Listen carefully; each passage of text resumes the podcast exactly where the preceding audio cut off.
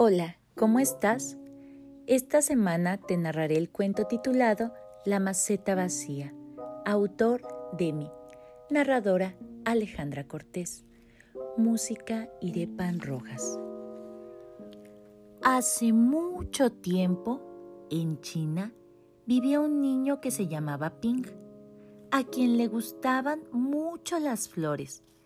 Todo lo que plantaba florecía hacía brotar flores, arbustos y hasta grandes árboles frutales, como por arte de magia. Todos los que vivían en aquel reino también amaban las flores. Las plantaban en todas partes y el aire olía ah, como el perfume. Al emperador le gustaban los pájaros y los animales, pero amaba las flores por encima de todo y cuidaba de su jardín a diario. Pero el emperador era muy mayor y debía escoger un sucesor al trono. ¿Quién sería su sucesor? ¿Cómo lo elegiría? El emperador amaba tanto las flores que decidió que las flores lo escogieran por él. Al día siguiente, emitió una proclama todos los niños del país debían acudir al palacio. Allí, el emperador les entregaría unas semillas de flores especiales. Quien traiga las flores más bellas al cabo de un año, decía, será sucesor al trono.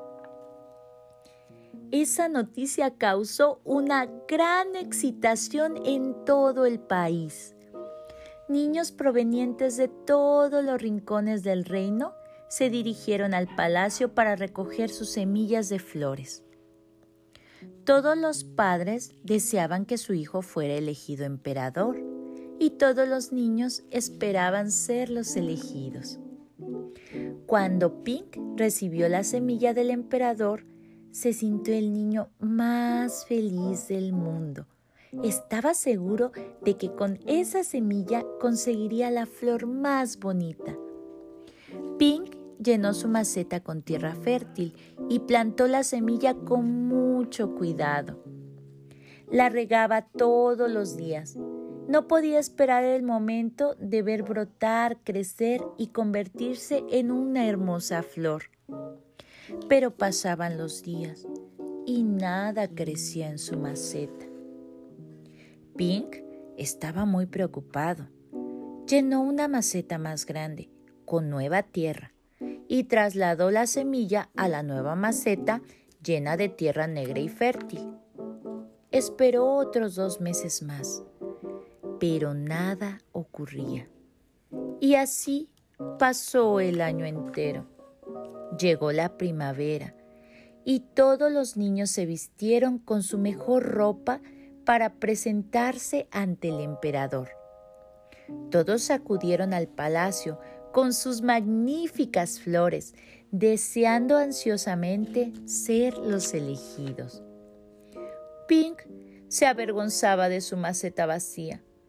Pensaba que los demás niños se reirían de él porque por primera vez no había conseguido que brotara una flor.